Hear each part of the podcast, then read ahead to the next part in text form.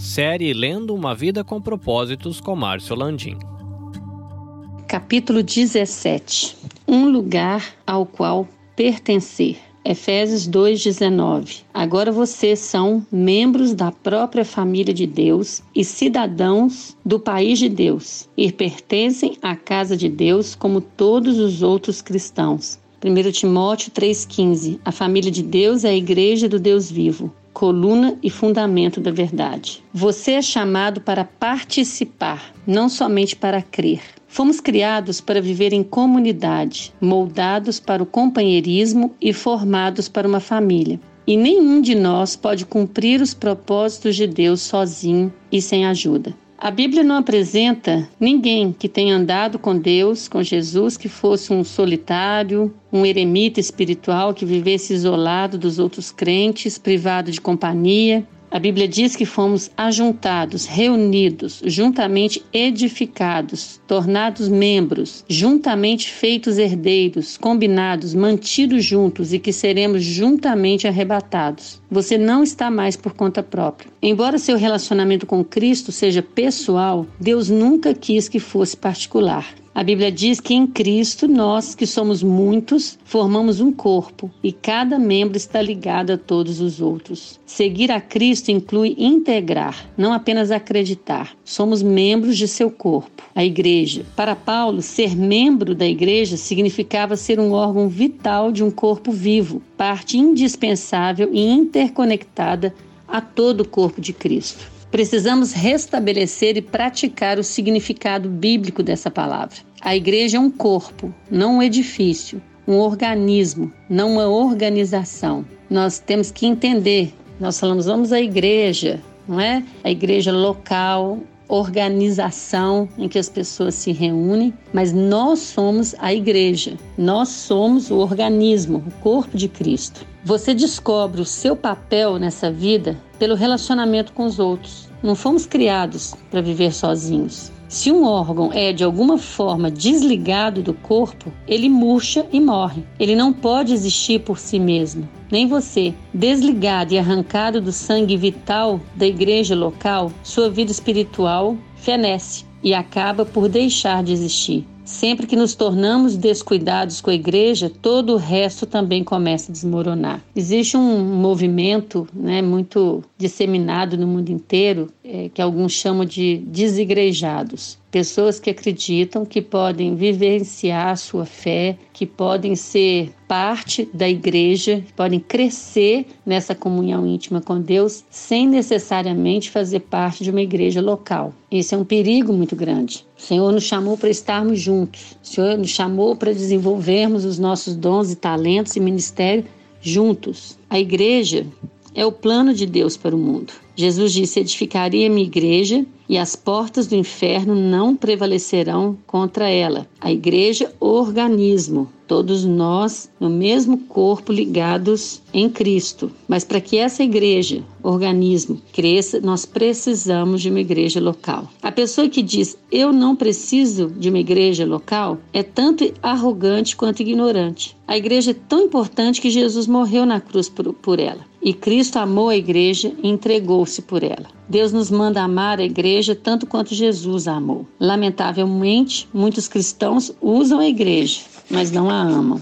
Salvo em poucas e importantes exceções, como quando alude a todos os crentes ao longo da história, quase todas as vezes que a palavra igreja é utilizada na Bíblia, ela se refere a uma congregação visível e local. Paulo, quando diz da questão organizacional da igreja local, ele está se referindo, sim, uma igreja visível em que nós nos reunimos, em que nós aprendemos, podemos ter um momento de adorar por meio de música, por meio da, da palavra, por meio da oração. Os valores de hoje que advogam a independência e o individualismo criaram muitos órfãos espirituais. O crente coelho, que fica saltando de uma igreja para outra sem filiação, responsabilidade ou compromisso. Mas por que que você precisa dessa família? Você precisa dessa igreja local? Você precisa de estar reunindo com outros cristãos? Primeiro, porque essa família o identifica como crente autêntico. Não posso afirmar que sou um seguidor de Cristo se não sou comprometido com um grupo específico de discípulos. Discípulos andam juntos. Essa família também o retira do isolamento egoísta. A igreja local, aquela em que você se reúne, é a sala de aula onde você aprenderá a se relacionar com a família de Deus. É o laboratório para a prática do altruísmo e do amor compassivo. Somente pelo contato regular com crentes comuns e imperfeitos, podemos aprender o verdadeiro companheirismo e experimentar a verdade do Novo Testamento, ser unidos e dependentes uns dos outros. Eu creio que uma das grandes mentiras de Satanás é dizer: conserte a sua vida, deixe de fazer isso ou comece a fazer aquilo, para depois você ir para uma igreja. E é justamente o contrário. Vá primeiro para Jesus, faça parte da igreja, organismo de Jesus. E depois vá para uma igreja, organização. Vá para uma igreja local, aprender, crescer, amadurecer. É ali que o Senhor vai usar outras pessoas para te levar a uma maturidade cristã. 1 João 3,16, Jesus Cristo deu a sua vida por nós e devemos dar a nossa vida por nossos irmãos. Esse é o tipo de amor sacrificial que Deus espera que você demonstre aos outros cristãos, uma disposição para amá-los da mesma forma que Jesus o amou.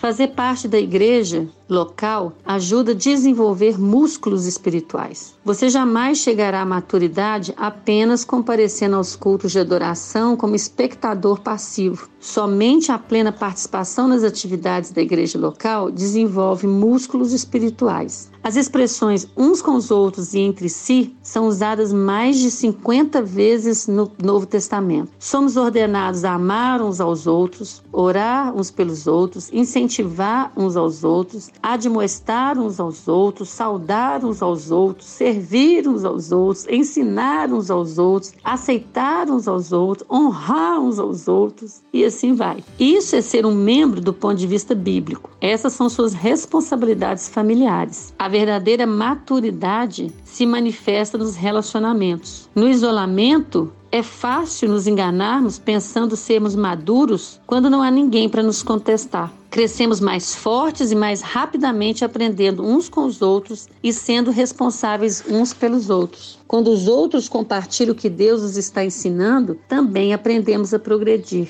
O corpo de Cristo precisa de você. Deus tem uma função específica para você desempenhar na sua família, na sua igreja local. Isso se chama ministério e Deus lhe concedeu talentos para essa missão. A comunidade local é o lugar que Deus planejou para que você descobrisse, desenvolvesse e utilizasse seus talentos em prol do outro. Você participará na missão de Cristo no mundo. Enquanto Jesus andou sobre a terra, Deus trabalhou por meio do corpo físico de Cristo. Nos dias de hoje, ele usa o seu corpo espiritual. A igreja é um instrumento de Deus na terra. Não devemos apenas ser exemplo do amor de Deus ao nos amarmos uns aos outros. Devemos transmiti-lo em conjunto para o resto do mundo. Esse é um privilégio incrível que foi concedido a todos nós. A família de Deus irá impedi-lo de cair.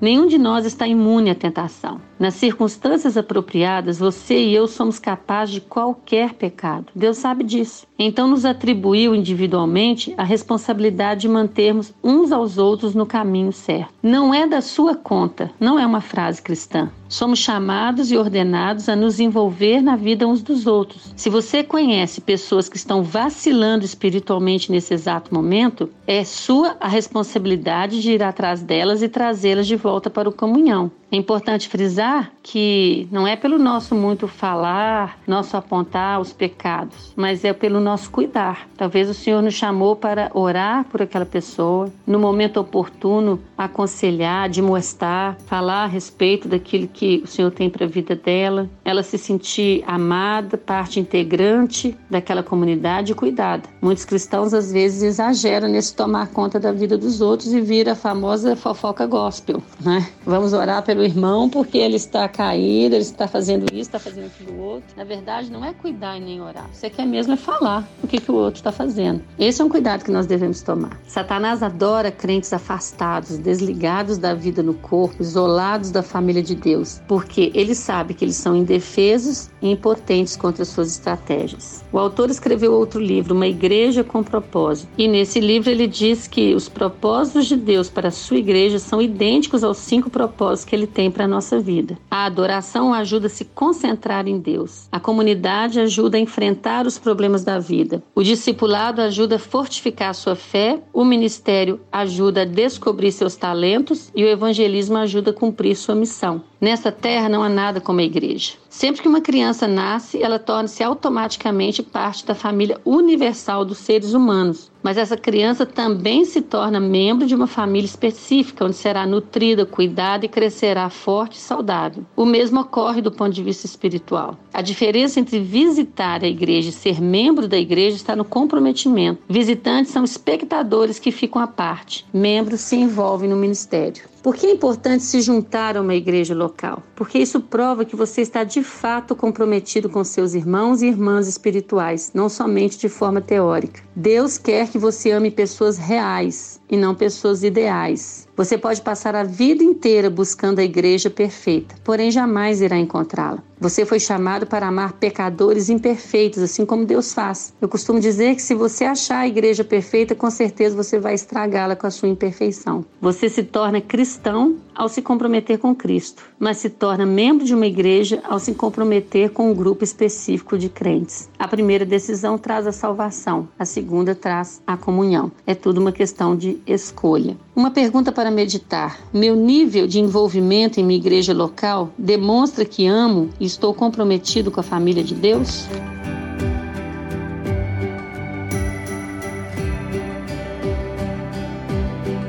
Você pode ouvir a continuação desta série diretamente do seu agregador de podcasts, Spotify, Google Podcasts e Apple Podcasts. Basta você procurar por EBVNcast. Se você quer conhecer um pouquinho mais do nosso trabalho, visite ebvncast.com ou visite a nossa página no Facebook EBVNcast. Esses episódios eles estão sendo produzidos e editados pela Nabe Podcast Network. Quer conhecer um pouquinho mais do nosso trabalho? Visita lá nabecast.jp. Eu sou o Carlinhos Vilaronga falando diretamente aqui do Japão. Até a próxima.